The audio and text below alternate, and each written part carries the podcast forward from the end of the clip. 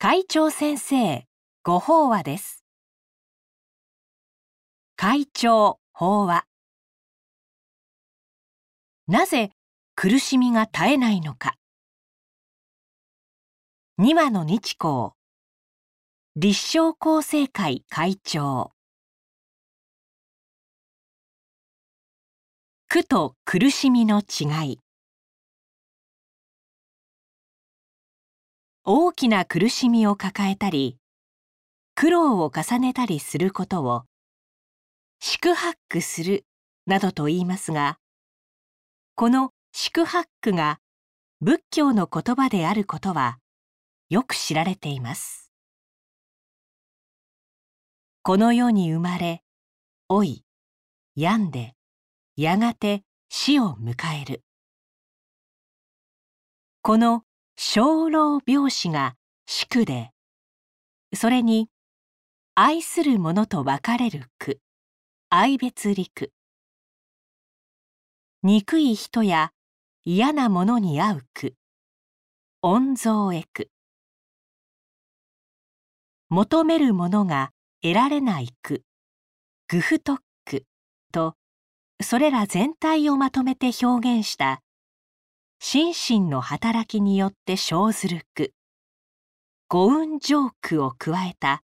八句が人間が背負っている句と教えています。釈尊はしかしこの句を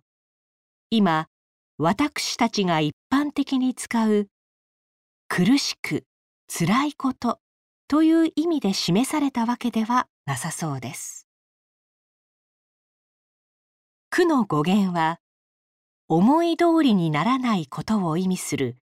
ドゥッカという言葉ですから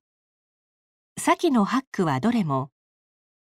自分にはどうすることもできないことを示しています。ところが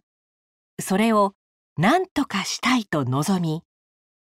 そのことにとらわれて諦めきれないと心に嫌だとか辛いといった感情が起こってきます。その時苦は心身を苛む苦しみに変わるのです。このような苦しみの絶えない人間の様子を法華経では生児の剣道に行って相続して苦絶えず深く五欲に弱すること。名護の王を愛するがごとし方便本と言っています。欲にとらわれているから苦しみが絶えないと説きさらには深くもろもろの邪剣に行って苦をもって苦を捨てんと欲すとあるように思い通りにならない事実を受け入れることができないために苛立ち、アクセクして苦しみを深くする私たちの心のありようを戒めるのです。苦は知恵の湧く泉。私たちの周りでも、例えば借金返済の苦しみから逃れようとしてさらによそから借金を重ねる。といった人の話を耳にします。まさに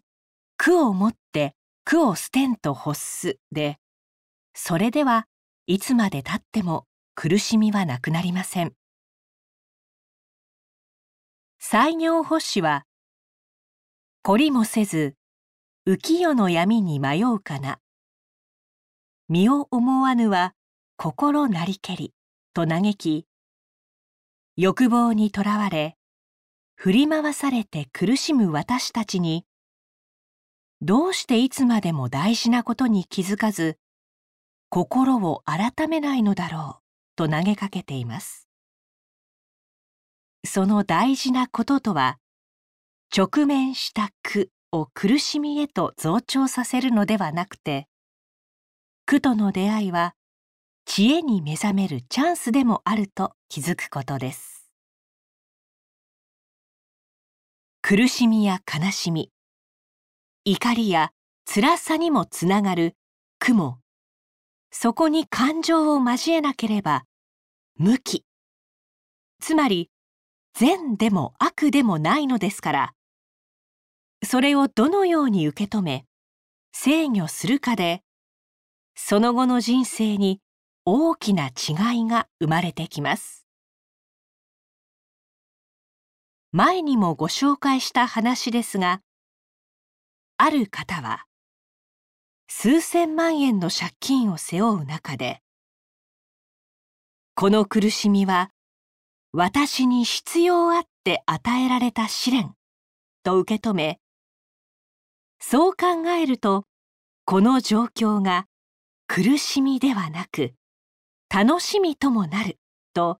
爽やかに言われました。苦から逃げずにそれをそのまま受け入れる覚悟ができるとその苦は知恵の湧き出る泉ともなります。私たちが本来持っている知恵が働き出すには苦が必要だったと受け取れば苦は楽しみに向かう大切な道しるべとなりその苦も抜き去られるのです。これが苦があっても苦しまない生き方と言えるでしょう。そしてそのことを仏教では死体の訪問など数々の教えで伝えています。ただそれらを学んでも私たちはいざ苦に出会うと悩み苦しむのですがそれでもいいと思うのです。苦しい思いをしなければ仏様の教えという幸せにつながる道を歩んでいないかもしれないのですから。以上で厚生令和元年5月号会長先生ご法話の朗読を終了させていただきます。